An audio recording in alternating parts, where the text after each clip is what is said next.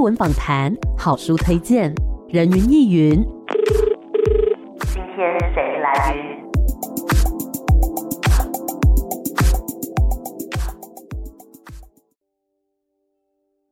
人云亦云，今天我来云。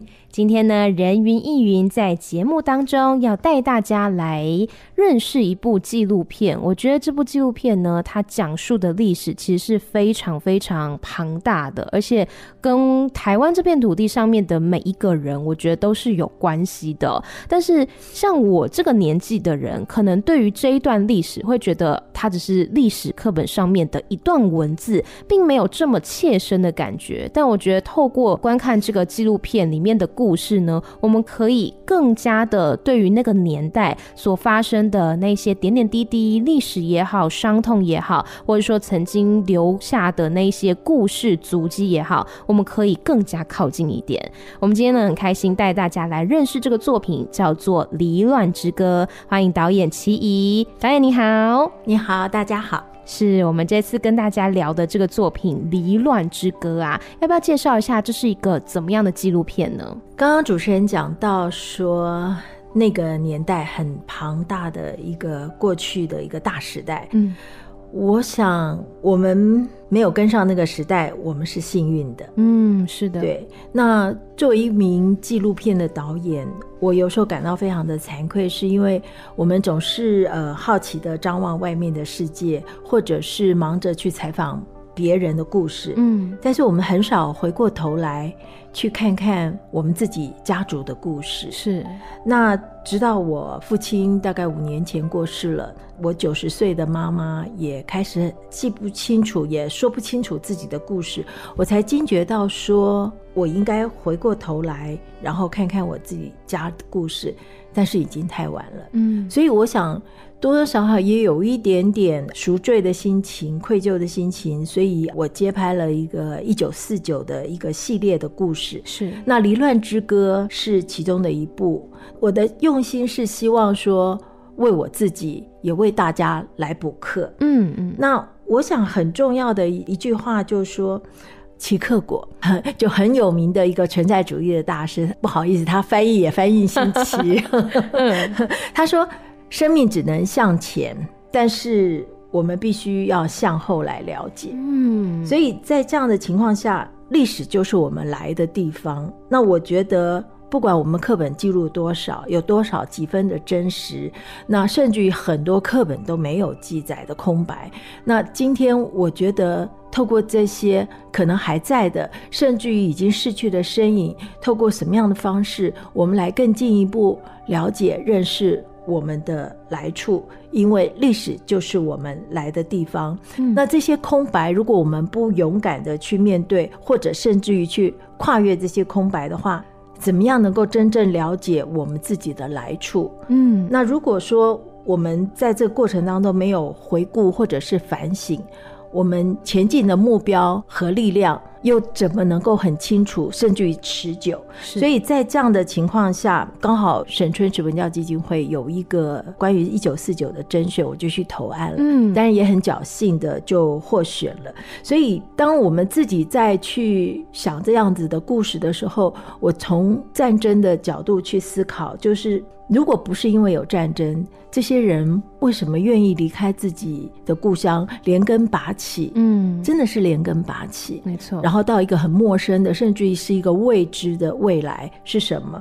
那再加上连续的从抗日战争到国共的内战，连年的战争，那这些战争在大时代里面，每一个人在里面翻滚，那这里面你可以发觉每一个人的背后，他都有一夜的沧桑。那但是这个沧桑的背后，又有无穷的意志跟无尽的一个悲怀在这个里面，嗯，所以这个是非常动人的，而且很触动我自己的故事。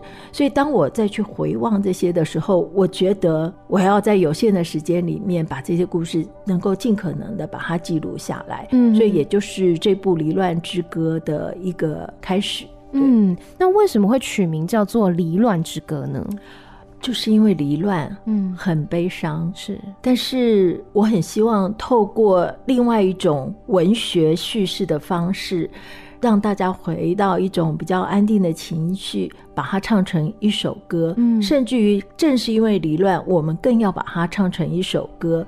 那这个也是跟我自己有关，因为。我虽然是纪录片导演，我学的其实是文学，嗯，我并不是一个真正的历史学者，甚至于是研究历史的人，是，所以我在做这样大历史的东西时候，我必须要问问我自己，我可以采取什么样子的策略，然后来讲这样的一个故事，嗯，那让我自己是站得住脚的，是。但因为我刚刚讲我是学的是文学，我就记得以前在大学念书的时候，老师讲过一句话，是十八世纪的。英国的文学家作家叫 Thomas Carlyle 说：“一个国家如果没有文学，那么就没有声音。”嗯，所以当这些很多的一九四九的故事，很多是从历史学者的研究的，或者是什么样的角度去写的时候，我觉得作为一个纪录片导演。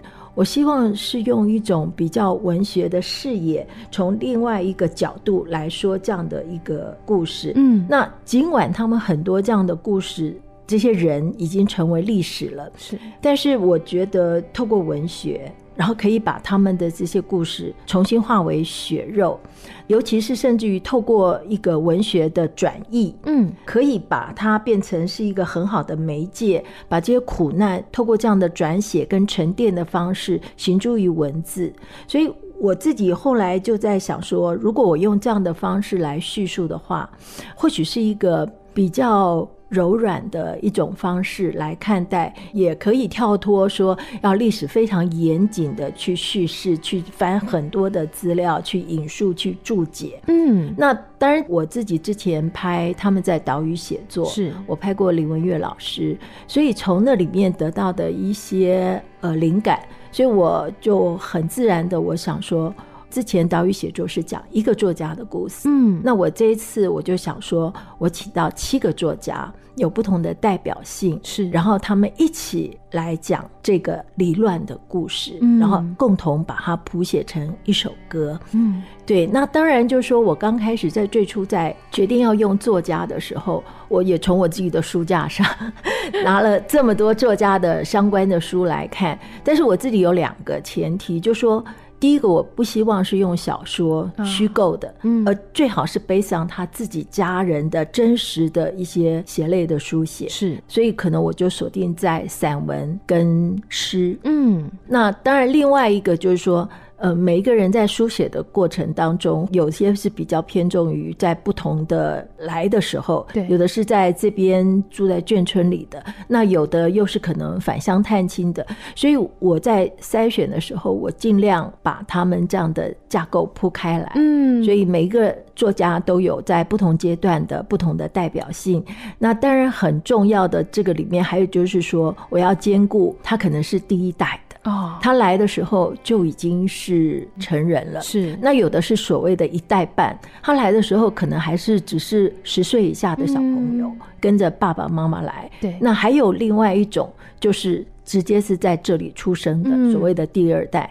所以。这七位作家包含了不同的，那当然我原先最早是有筛选了二十多位的作家，哇，这么多啊！对，其实我很用功了，看了好几叠的书，嗯，那我最后也很高兴，这七位作家愿意站出来，嗯，他们大概也有点。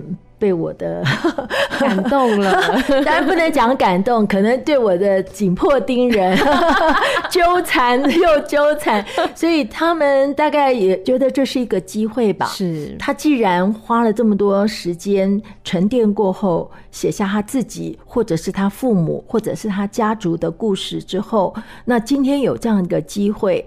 再把它用影像的方式来呈现，他们也愿意配合。嗯，但我也很希望说，第一个系列结束了，《离乱之歌》将来是不是也有续集？是 Part Two 呀？对，因为相关的这样的作家太多了，甚至于包括还有更年轻的老兵后来再生的。嗯，那那个父女之间的年龄差距，可能就是。三十岁左右了，那种三四十岁以上，或者是五十岁的，那都有。我觉得这里面太多很动人的故事，嗯，可以再做下去，讲都讲不完的故事。呀。刚刚导演其实有讲到说，在这个作品当中，其实用了很多文学的这个元素嘛，包括说邀请到七位的作家，可不可以分别来介绍一下是哪七位，以及他们的背景大概是怎么样的？OK，当然这里面最年长的就是现年九十七岁，嗯、每天还能够写一首诗的向明。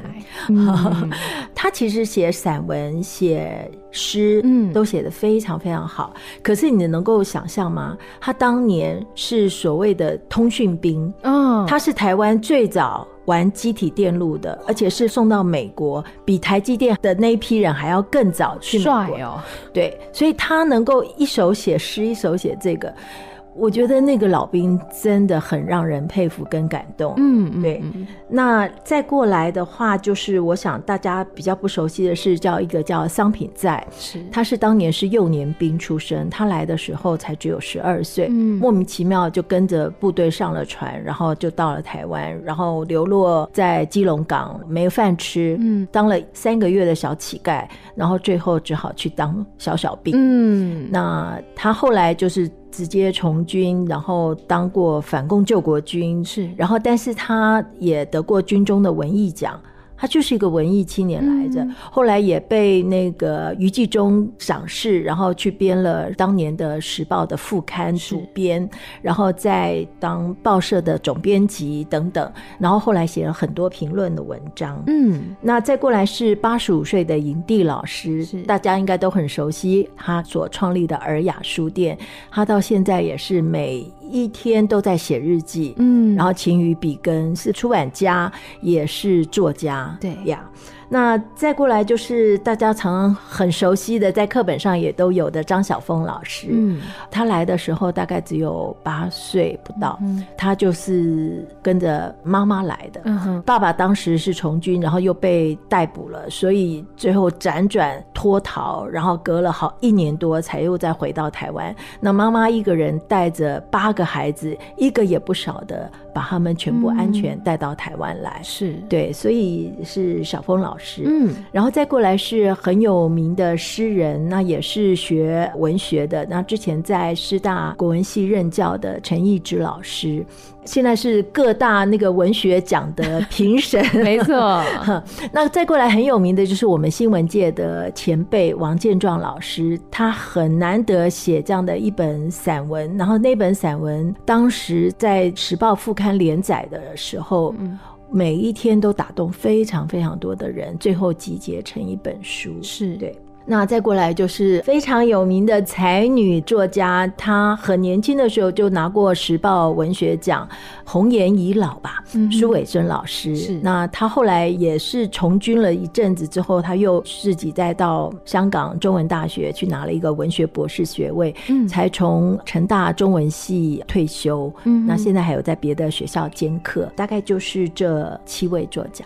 是，刚刚讲到这七位作家呢，有一些是跟着爸爸妈妈来的，来的时候还是小朋友；有一些呢是自己这样漂洋过海来到台湾这片土地。其实每个人身上都背负着非常多的故事哦。那当然，在这部纪录片当中，我们可以看到有七个篇章，对不对？嗯，请导演来帮我们介绍一下这七个篇章分别是讲述什么样子的阶段呢？因为在那个大历史的时代的时候，如果在影片里面的叙事方面比较好有一个切割，嗯、所以我用一个 chapter 的概念。那当然最早的话，就是他们还在流离的时候，因为战乱，所以家属跟亲人都是分隔两地。那有的被去抓夫当兵了，之后的话就是因为流离，但是慢慢战败了，嗯，所以就开始。撤退要到台湾来，是那在这个渡海的过程当中，搭不搭上那条船，一上船可能就是一生一辈子了。嗯、所以有的人急的想上船，但是有的人从船上又下去，急的想要逃离那个船，嗯、想要回到自己的家。那这种一念之间，你真的不知道接下来历史会怎么写，人生又会怎么写。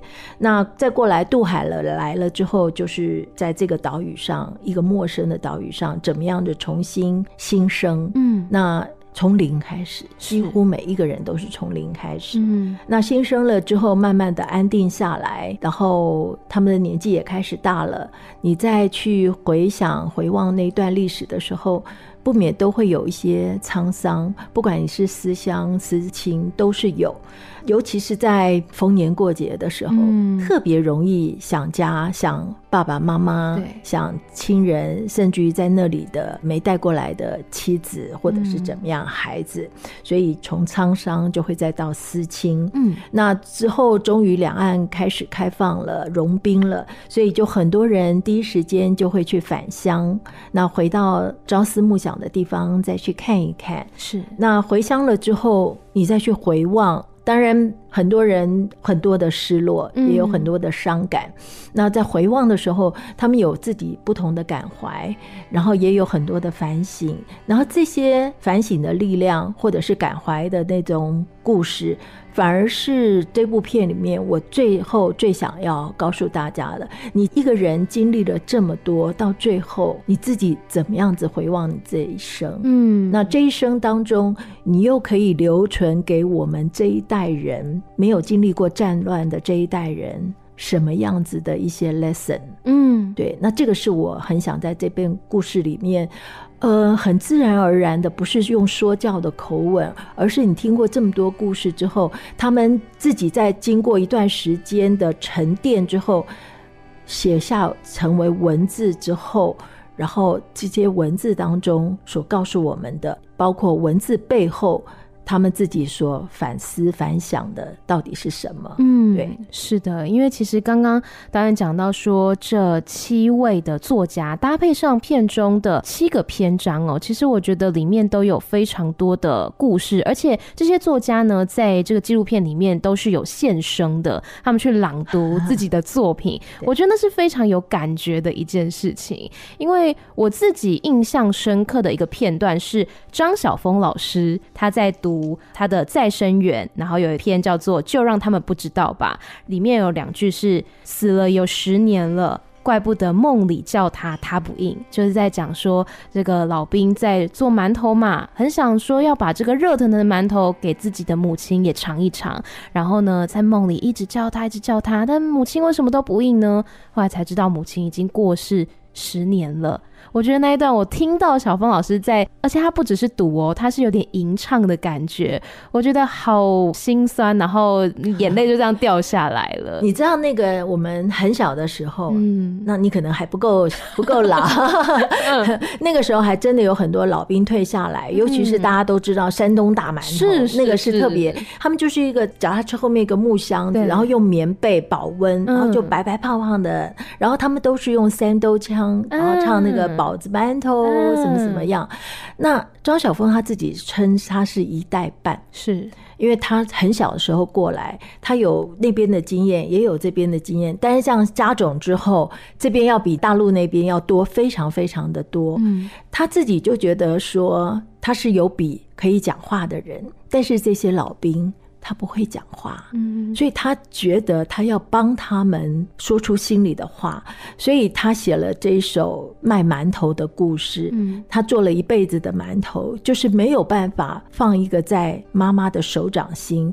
他从老兵收到一封信，然后辗转告知说妈妈已经过世了，怪不得他就说怎么梦也梦不到，嗯，然后就是把那个信塞在那个他的兜里，嗯，所以其实。这样的故事真的真的，我觉得蛮多。嗯，所以你有时候发现说，当我们今天再去回望这个历史，或是历史走到眼前没有路的时候，往往会是文学开拓了另外一条途径，让人从文字的转译当中，所以可以看到更多比较深层的反省跟那种宽容。对，我觉得那个宽容的态度很重要，而且是同理心。嗯，小峰老师他就是用这样的一份同理心，虽然那个老兵跟他非亲非故，是，但是他有一种感同身受。他就把他们的心声故事写下来。你要知道，大时代里面有太多的身不由己。嗯，那个老兵他可能只是被抓夫，然后一下子可能这时候是国民党的部队，但是战败了，他又被共产党那边抓去，他又帮共产党打仗，在格莱又怎么样？所以他们自己是很多的身不由己。嗯，那所以今天意外到了这个岛上，他在这里落地生根了。他也必须要找出自己的活路在哪里，嗯，所以这些林林总总的故事，那小峰老师都透过他的那支笔，帮他们转述出来，嗯，对，就会非常的动人。是，其实有很多的故事，像是向明老师的一元钱的故事，我也非常喜欢，可以请导演分享一下吗？OK，我可以大概念一下向明老师那一段呃文字，嗯，他说。千里跋涉回到家的时候，已经认不出那块地方曾经是我生命最初十多年成长嬉戏过的所在。他的小弟弟在昏暗的油灯下摸出了一只只有半个巴掌大的小布包。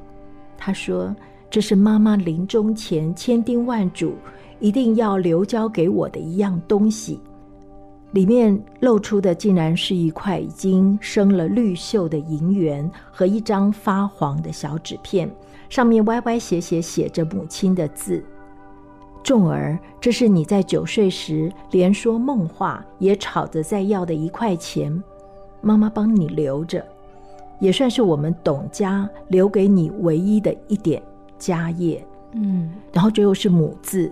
所以你能够想象那块银元，在事隔五六十年后，他拿到的时候，已经都生了铜绿了。是，现在变成是他唯一跟妈妈之间的连结跟记忆。嗯，所以向明老师就说，那是他们家现在最重要的传家之宝。嗯，我觉得也就是在这里，向明老师他还写了一首诗，我觉得非常的动人，是很深刻的描写了一个。老兵的一个心境跟他的身不由己。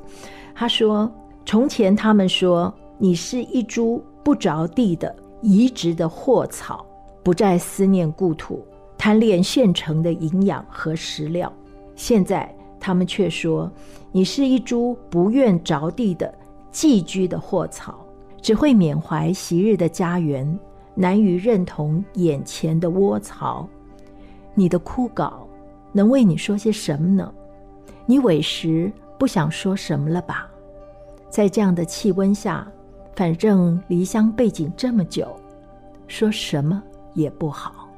你能够想象吗？为什么向明老师要写这么多的诗？嗯，他来的时候，人家怎么看他？那边的人怎么说他？到时至今天，这些人又怎么看他？他自己的心里。起起伏伏，跌跌落落，所以他就只能够用诗来寄怀、抒怀。你怎么样子在这边活下来？他觉得写诗变成是他自己的一种自勉，跟一种情绪的发泄。所以他到最后，他总是会觉得说：为什么要有战争呢？所以所有的老兵最重要就是反战，没有一个人比老兵更反战，因为只有他知道战争最后的结果。是什么样子？嗯，对，其实像他们这样的这些人，你说他这一生跟谁有什么样的恩怨吗？完全没有。嗯，那历史派给他们的任务，基本上真的就只有颠沛跟流离。所以生命里面莫名其妙的一些偶然的十字路口，嗯，然后一上船一放手，那真的就是一辈子。是，那这些背后其实都跟家国的命运、国家的未来都是连在一起的。嗯，对，所以真的是有很多的无奈跟心酸在里面。没错，有非常多的身不由己。对，像是在纪录片当中，还有一段也是我自己印象很深刻的 是陈一之老师的父亲。嗯，那时候本来很期待说要回家了，要回去看一看了，还去置办了好多的衣服啊、首饰等等。但是当他回去看到他原本的家已经不是他印象中的那样的时候，那一份失落，那一份沉默，我觉得是让我很心疼也很动容的。他说，政府开放探亲之后，八十岁的父亲立即着手返乡的准备。那距离一九三七年他离开四川，已经整整半个世纪。他给瞎了眼的姐姐买首饰、衣服，还带了钱。一路上，父亲情切而欣喜地形容，当年我们陈家山的关马大道，整座山都是黑沁沁的森林。父亲的归乡之旅是快慰的。我原以为，后来发觉全错了。他姐姐已早已逝世，陈家山的树都已经被砍光。父亲在一座没有碑的土坟前畅怀哭倒。我搂着父亲的肩膀，心想：如何代偿这个时代所亏欠于他的？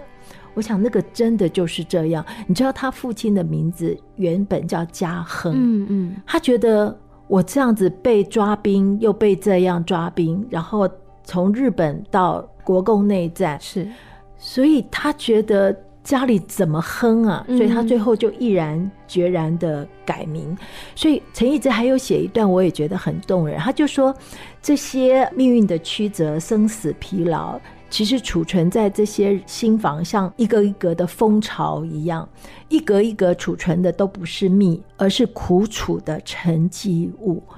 我觉得那个真是说尽了那一代老兵的人的心情，嗯，那些苦都无法对人说，而且你也能够感受得到，为什么那一代的父亲、丈夫都那么的沉默，嗯，那个都是伤痕啊，嗯。一个当了兵的，一个从军的，一个大男人，怎么会有伤痕？身上的伤疤都不怕了，但是那个心的那个伤痕，那个真的是很难。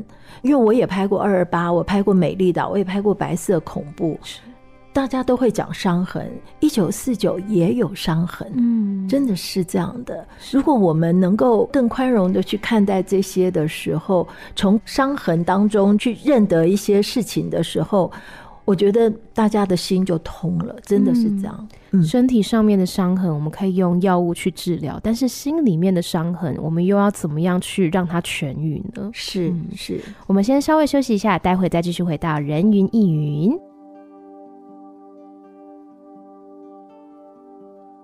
欢迎回来，人云亦云。今天呢，在空中跟大家来分享这一部承载着大时代的血泪、伤痕、很多历史足迹的这部纪录片，叫做《离乱之歌》。欢迎奇一导演。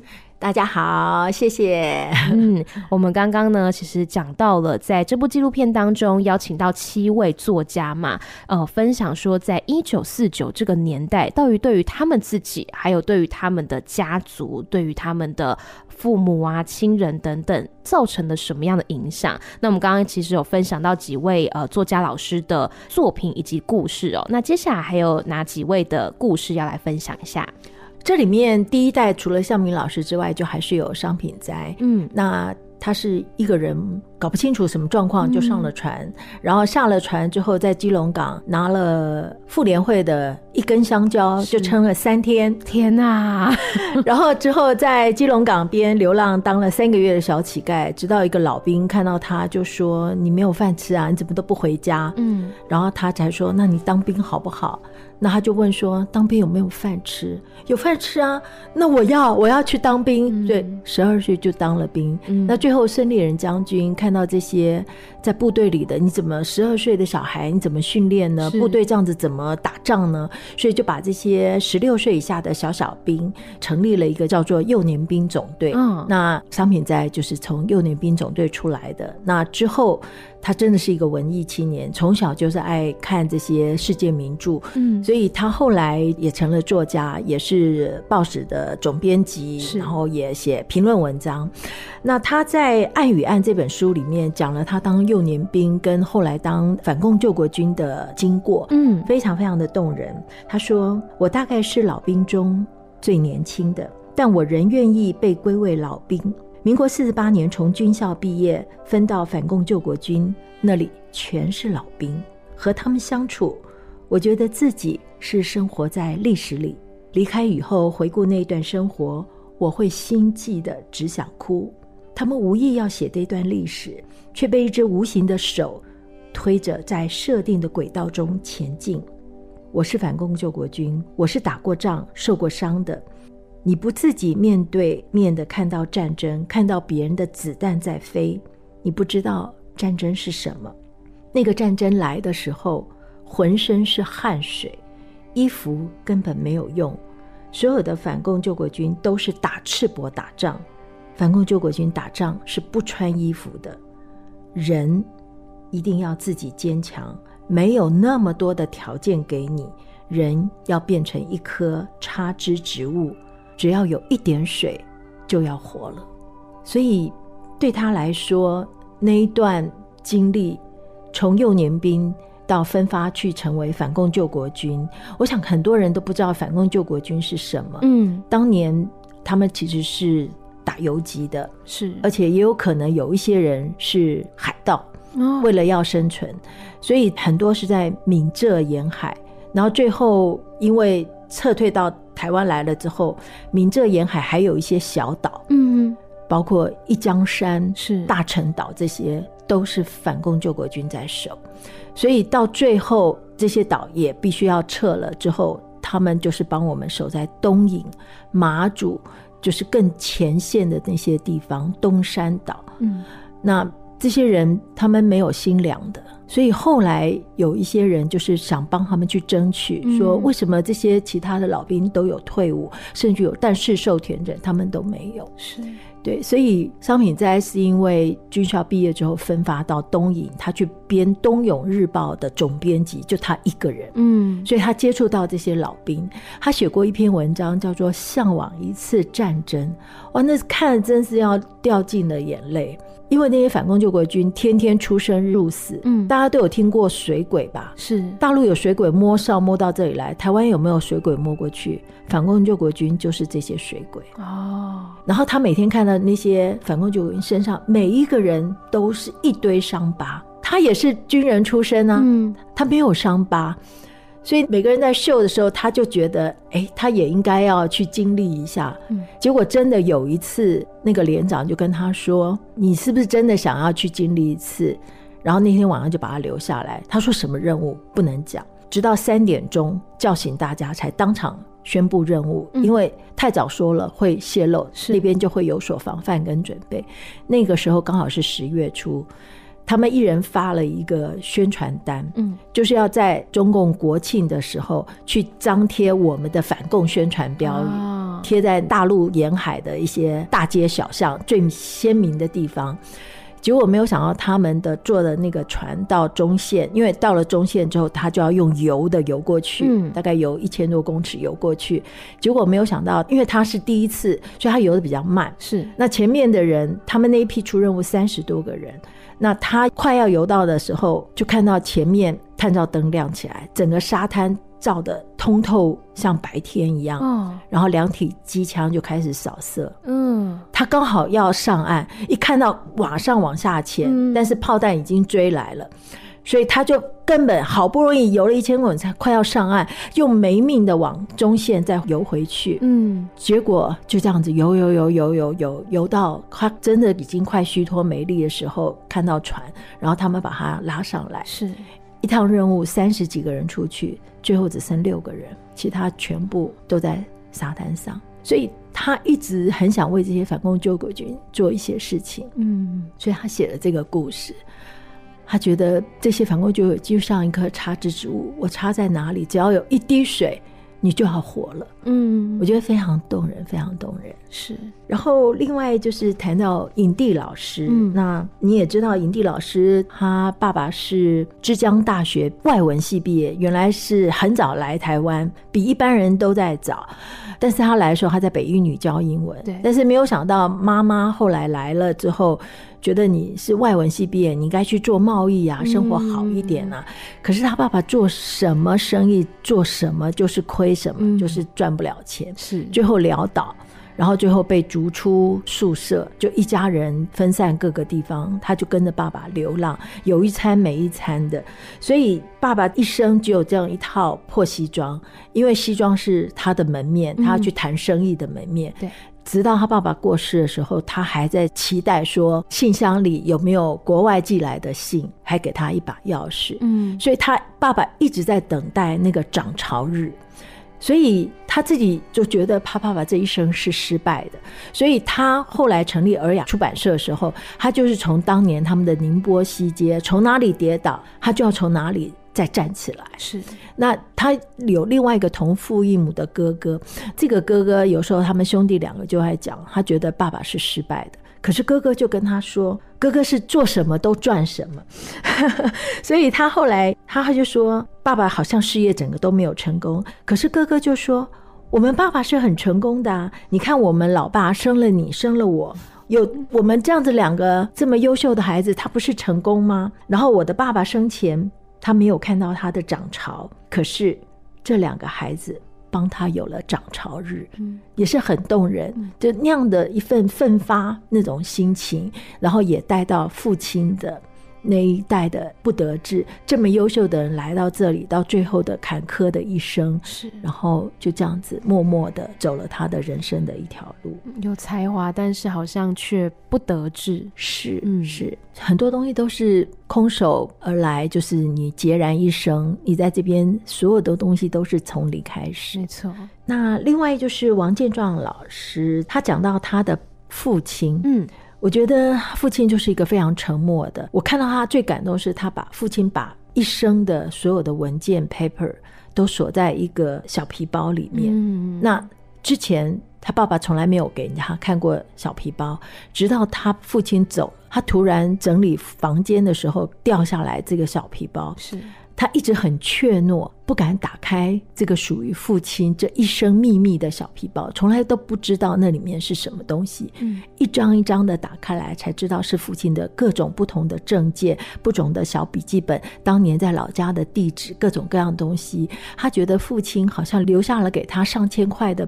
拼图，嗯，他要重新在这么沉默的父亲就这样子走了之后，他要从这些小小块、小小块的拼图里面拼出父亲的一生，但是非常的困难，嗯，对。然后他讲到他父亲当年也是黄埔出身的，是，但是最后却是很伤感的一些事情。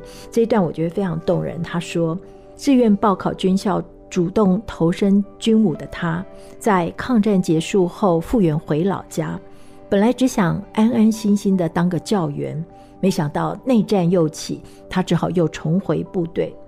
然后他说：“爸爸的叙述是，我带着你妈他们才上了小火轮、小船，嗯，离开岸边没有多远，就听到枪声，新四军追来了。”因为他爸爸是黄埔国民党的，所以新四军追来了。你知道带头的是谁？是我弟弟啊！嗯，他讲这段人伦的悲剧，每次我都静听，不发一语，能说什么呢？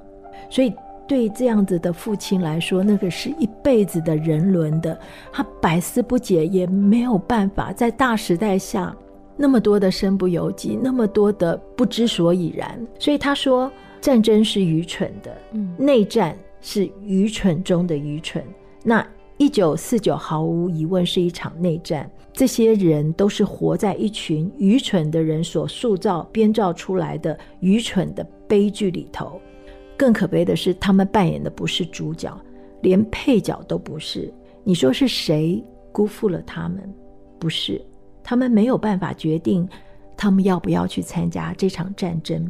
他们的悲哀也就在这个地方，几句话、几段文字就可以写出在那个时候情境下的时代里的悲凉。嗯，我觉得每一个家族回过头去，都有一页的沧桑，都有一段属于他们自己家族的故事，都是不足为外人道也，就是不可沉重的一个伤。没错。那这里面我要补充一个小峰老师。我觉得小峰老师刚刚讲到，嗯，因为他大概是八岁来的，嗯，所以他自己有一个很深的体悟，所以他觉得作为他们这种一代半的人，两边都有经历过的人生，他觉得他们有一个特别的责任跟义务，尤其是。对台湾是，所以他当时住在屏东的时候，台湾族在那里，所以他有一个台湾族的原住民的名字。嗯，那他也很努力的把台语学得好一点，不但学得好一点，他还用台语来创作。嗯，对，他用台语创作了非常多的诗歌。他说，一个外省的孩子在台湾住了几十年，他是一种双跳的身份。这个跳就是一字边在一个兆，嗯、一兆两兆的兆，那个字念跳，所谓双跳，在当年就是说这一房的孩子过继给这一房的孩子，所以他同时是有两边的血统，嗯，所以他觉得他们这种一代半的人，就是像双跳的身份一样，他有中国大陆这边的。所以他要继承中国的这边的文化，是他也要继承他在台湾这块土地上的一个责任跟义务，所以他觉得这是很光荣的一件事情。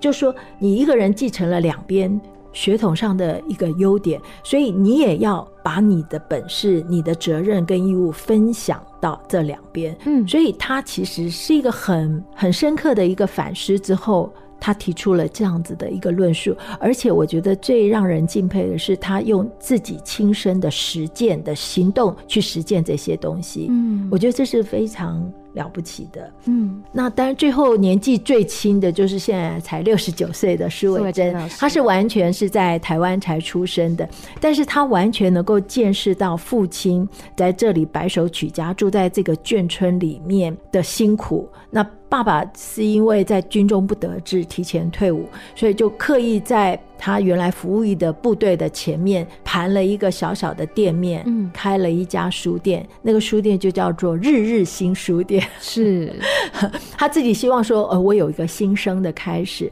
但是没有想到这个书店在那个时候慢慢的就经营不下去了，所以之后就去卖过冰，做过凉面，卖过馒头，也卖过什么。那还有一段就是讲到说。为了养家，已经中年的父亲放下军官的姿态，忘掉世家的出身，在日后长达二十年的历程，开书店、卖冰棒、馒头、挑砖头、卖面、修钟表、开锁、当管理员。一九六零年代的中期，我没有考上公立学校，放榜落到一个私立的女中，父亲没有训示一句，让我注册上学。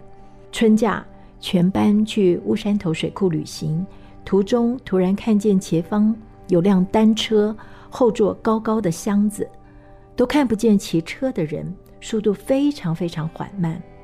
我老远就认出那是爸爸和他的旧单车，他应该是在卖馒头的路上。我说进车腹，没有叫他，我不知道该说什么，而且很惭愧的是。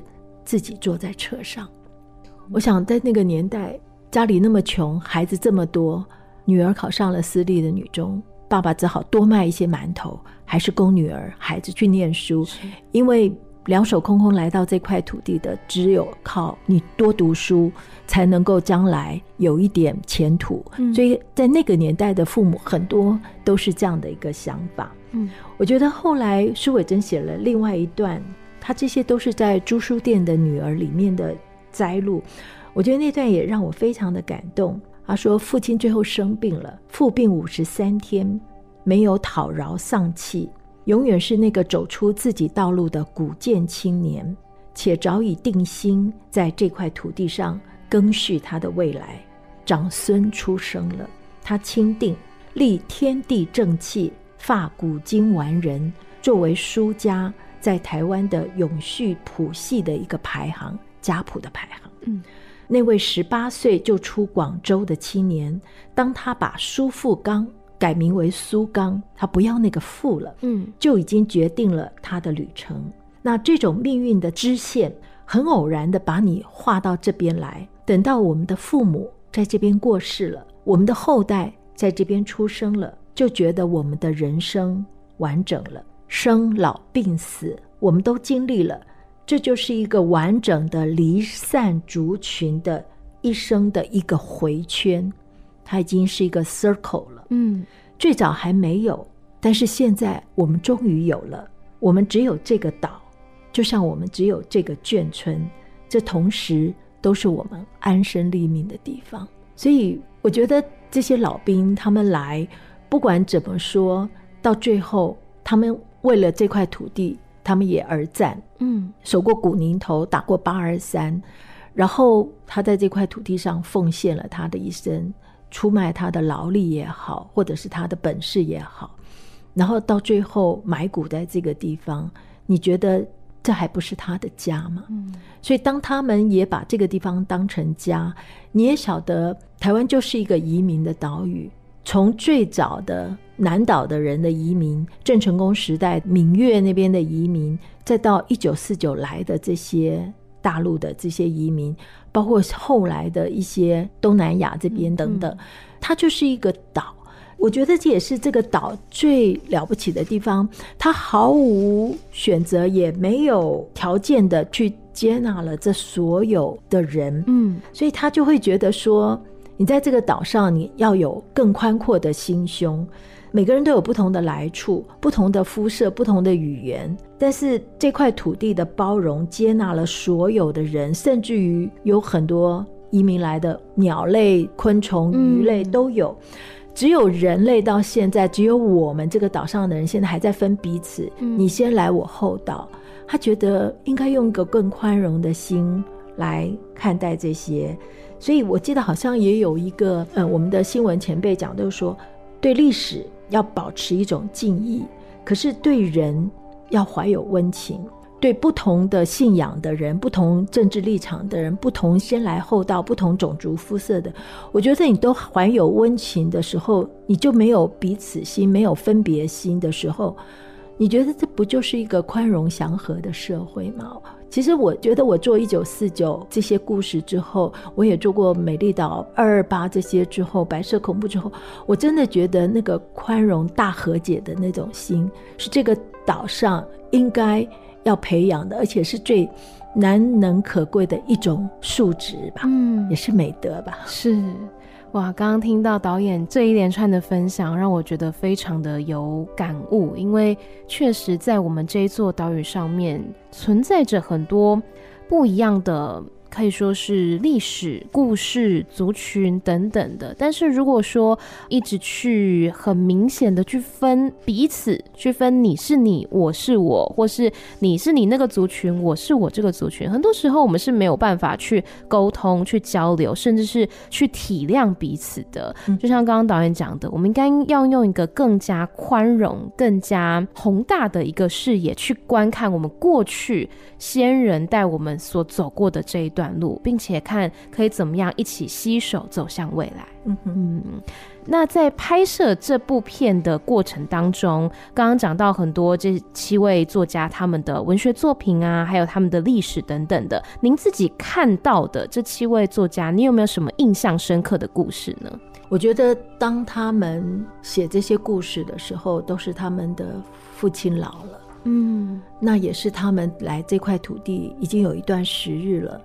当他沉淀自我之后，经过了岁月的累积，他自己的思考反省，用文字、用文学的笔法把这些东西写下来的时候，我觉得那些都是深刻的，都是经过深思熟虑的，然后都是可以变成是一堂课的。是，那这些。东西最重要的就是说，对于我们来说，我们偶尔啊，只是听一个故事，或者是说，哦，只是你家的故事，嗯，但是事实上，这个是我们的故事。我觉得应该要用这样子的一个心态来看的时候，你会更有那种共感出来。对对，那其实我自己常常会想说，你看他们那些字里行间，你很难想象说他们当时。是怎么走过来的？那么的辛苦，那么的揪心。嗯，但是我们今天再去回望说，那一九四九那一页是怎么翻过去的？翻一页很快啊，是，但是那个手应该是很沉重的吧？对，所以你真的没有想象那个沉重的心。嗯，可是你要想说，刚刚你也提到台湾的历史课本，我觉得台湾的社会现在未免忘得太快，嗯，也太多。可是宽恕的、宽容的又太少，我觉得更可恶的就是这些政治势力又各取所需。是，那年轻的一代其实已经都没有什么多少记忆，所以在这些历史转折跟时代缝隙的这些人的伤痕，我们怎么样子要去抚平他？这么多沉默的父亲，他们就这样子离开了，埋骨在这个地方，都很想再搂搂他们。嗯，对，我有时候就会去想，我都来不及听我爸爸的故事，只能后来后悔了之后，从他的朋友当中，或是从我妈妈那边辗转知道一些。但是你可以知道他的那种忧国忧民，可以气到胃出血。吐血，嗯，你就知道说那种家国的悲愤或者是焦虑，在他们那一代的人心中，有时候你很难的想象。我也会有更多的反省，就会说，呃，我们今天在回望的时候，一九四九这个烙印当中，我们自己到底学到了什么？又还有什么是我们可以为他们所做的？嗯，对，所以。我大概比较深的一些感触，从他们的身上，从他们的故事当中，我自己也有很多的反省。其实，真的历史。没有你想象的那么简单，嗯、也不是那么直线的单纯。这里面有太多历史的吊诡的地方，嗯，很吊诡的地方。它也是一面镜子，对，但是它也有很多的灰色地带。就像我们刚刚讲，它有太多的身不由己。嗯、那这些灰色地带，你很难去论断是非或者是对错，是没有办法。嗯、所以在这样的情况下，我们真的就是需要跟历史多学习。嗯，那这种是一个。很巨大的提醒。然后也是人类永远的一个功课。我自己很高兴，就说我拍纪录片，因为纪录片可能真的就是反省最好的一种媒介吧。嗯，嗯，是因为我觉得很多人对于历史呢，会有一种后见之明，就是我们以现在角度去观看过去的历史，会觉得你那时候为什么要这样做？为什么那时候要发生这件事情？嗯、可是就像刚刚我们讨论到的，有很多的身不由己，在那个大时代当中，可能每一个人他不是。是自己去选择要做什么，对，他是被推着、被逼着，你要离开家，你要上战场，你要上了这条船，你要跟你的家人永远的道别，那是一种没有办法的生命，好像在推着你往前走，你自己也没有办法去拒绝这件事情。所以，就像刚刚导演说的，我们应该要向历史去学习，去回望过去的这些发生过的事情。那导演希望这一部纪录片可以，不管是为社会也好，就是你希望带来什么样的影响呢？其实刚刚也都说了一些，嗯、我觉得真的要用更宽容的心来看待这一切，然后我真的也要回过头来去感恩这一块土地。他真的包容了、收容了先来后到的多少的人，而且他无差别待遇的，就是让我们在他的身上、嗯、他的土地上留了下来，滋养着我们。是，所以怎么能不珍惜？我们只有这个岛，那这也是我们共同的家，不是吗？嗯、所以真的有时候想想，还要在这边分你我彼此，还要在你争我斗，当然。一定会有不同的意识形态，但是我觉得事情过了之后，真的就要好好的弥补伤痕，没有办法再去分这么多了，对。没错，我们不需要再制造更多的伤痕了。嗯，是今天呢，跟琦导演来聊这个纪录片，叫做《离乱之歌》。其实听到了很多动人的故事，也让我们思考到过去那个年代他所留下来的，不管是记忆也好，或是说带给我们的一些教训等等的。那最后，琦导演还有没有什么要来跟听众朋友分享的呢？我觉得刚刚谈到自己家族的故事，其实拍完这部片，我真的没有想到。很意外的，我自己可能成为是拍这部片收获最大的人。嗯，那刚刚有讲到，呃，商品灾他是大撤退当中最后意外成为一个幼年兵。对，那当然我在开始看到他的书相关的东西的时候，这么多作大，然后我非常非常想访问到他。嗯，但是他没想到一口就回绝了。那他的理由当然就是有几个，一个就是说他现在身体真的不好，嗯，那第二个就是说之前龙应台、大江大海什么都有访问过他，嗯，那书上都有写了，他自己的书也都写了，他不想再多说了，因为每次多说一次就是一个伤伤痕，嗯，对，再揭露一次。但是我后来透过一些朋友，就是说我至少跟你见个面，我很想认识你。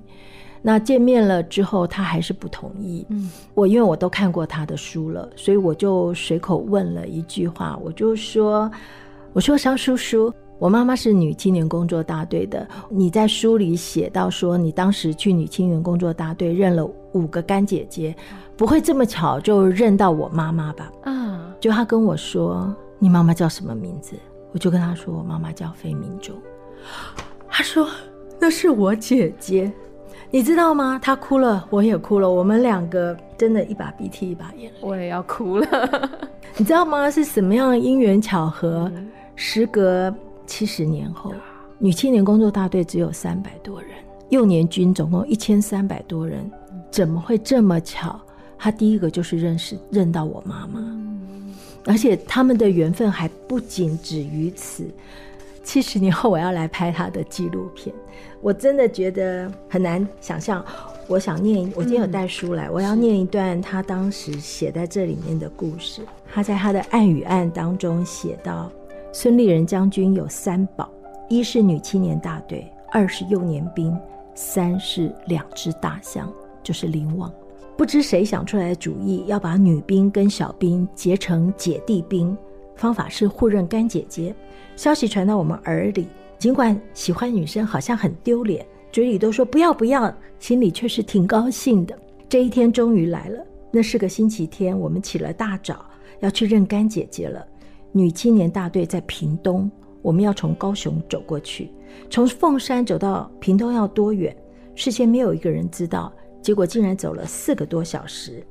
到达解散前，连长说：“现在大家都去认干姐姐，认越多越好。”认到的干姐姐把名字抄下来给各班的班长，没认到的中午没饭吃。他们也都穿军服，喜滋滋的等着我们。我就近向一位女队员走过去，低着头，比小女生还要扭捏的说：“姐姐，你叫什么名字？”她给了我名字，但是。后来，其他的人又有女队员聚集过来，看我干干净净一副聪明样，纷纷都愿意做我的干姐姐。结果我一口气认了五个干姐姐，圆满完成任务。我名字交给班长，午饭终于有着落了。但是我实在对不起这五位干姐姐，名字一经交出，我就忘了。三四年以后，我们一票幼年兵被编入。政工干校在复兴岗，现在的政战学校。干校里面有女生队，我们去的时候刚好是二三期的在学校。有一回走在马路上，被一位女生拦住，说：“你忘了我了？我是你的干姐姐。”这位干姐姐在校时一直真把我当弟弟一般看待。她送了我一本国语字典，等我在报纸和杂志都写了文章。还舍不得丢掉，你知道吗？这个就是我妈妈啊！我觉得我完全可以想象我妈妈十八岁时说话的模样。商品斋，你不认得我了吗？我是你的干姐姐，以及她省吃俭用买了一本字典，慎重的签名写下送给她的干弟弟的那份期许跟祝福。嗯，所以也因为这样的神奇的缘分，后来她跟我说。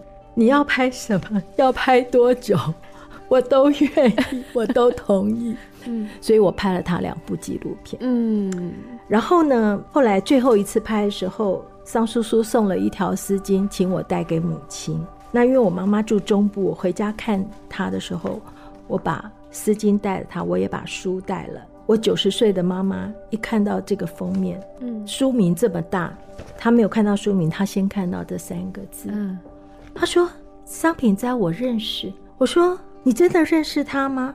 他说：“他是你的干弟弟。”我妈妈点点头，然后他就开始聚精会神地翻起书来。我翻到刚刚我念的那一段给他听。我说：“是这样子吗？”他点点头笑了。然后我帮他系上丝巾，告诉他：“这是你的弟弟送给你的，你要不要写几句话给他？”我妈妈写了：“品斋，谢谢你送我的漂亮丝巾。”我很喜欢，还依稀记得你可爱的模样，钟姐。我就把妈妈系着翻书的照片跟妈妈写的这个信就传给了商叔叔，他就回了，他说：“钟姐，读到你的信，看到你的照片，霎时好像坠入一个温馨的梦里。衷心祝福你快乐平安。我现在生活平静，太太和一双儿女对我都很好。”上回看到琦仪，好像突然多了一个女儿，在交谈中感觉她对父母的深情，希望有一天我们能够见面。你知道后来我在我妈妈很珍藏宝贝的相本里面，看到一九五三年商品斋送给我妈妈的两张照片，后面写着“你的弟弟送给钟姐”这样，嗯，那个真的是很触动。我以前也翻过那本，我完全没有感觉。当我拍完这个故事时候，我在看到那本照片的时候，你真的是一边流泪一边看完的。我也才能够真的想到说，在那个大动乱的时代，这样子飘零而孤单的几个灵魂，他们彼此是怎么样的关照，一起才能够走过这些苦难。嗯，那其实我妈妈当年也上船的时候也才十五岁，嗯，她大概是女青年工作大队里面最年轻、最小，因为当年是十六岁才能够报考，嗯，她才十五岁多，还不满十六岁，她就偷偷的也来了。这样子一去就是一辈子，嗯，所以我，我我想，不管幼年兵也好，女青年工作也好，这些都是时代的一些产物，那也是乱世的一个产物。他们在那个时代见证了历史，他们现在也变成历史最好的一个见证。我觉得这真的是他们用一生换来的血泪故事呀，好动。可是我们今天回望的时候，那个好像真的就是。大时代的一个转身而已。对啊，好像就是那一页，可是其实要翻过那一页，需要经过好多好多好多的时间，很多的伤痛、血泪、故事累积起来的。唉，所以你说，我真的拍了这个故事，我以为我来不及了，但是我很庆幸我拍了这些故事。是，我也很庆幸我看了这一部纪录片，也很希望有更多人可以看到这个作品。所以，我们接下来要告诉大家，在什么时候可以来观看这个作品。请大家在二零二四年的二月二十二号礼拜四的晚上十点，锁定公视十三台，那个是大年十三的晚上。二月二十二号星期四晚间十点钟，公视十三台会播这部《离乱之歌》。那在二月二十九号之前，在公视加网路上也可以线上免费来看。嗯，谢谢大家，也谢谢大家给我支持跟鼓励。嗯，那 Amy 也会把这个公式家的网址呢放在我们的节目资讯栏当中，大家可以直接点选哈，在二月二十九号之前都可以在这个公式家的平台线上免费收看。所以希望大家呢可以一起来观看这一部纪录片，叫做《离乱之歌》，一起来更加靠近那个大时代所留下的故事，以及呢这些作家非常慷慨的跟我们分享他们的人生故事，还有这些文学作品。那我们今天呢再次谢谢琦仪导演来到我们节目当中，谢谢您，谢谢景广，也谢谢这七位作家，还有在大时代下的每个身影。嗯，谢谢，拜拜，拜拜。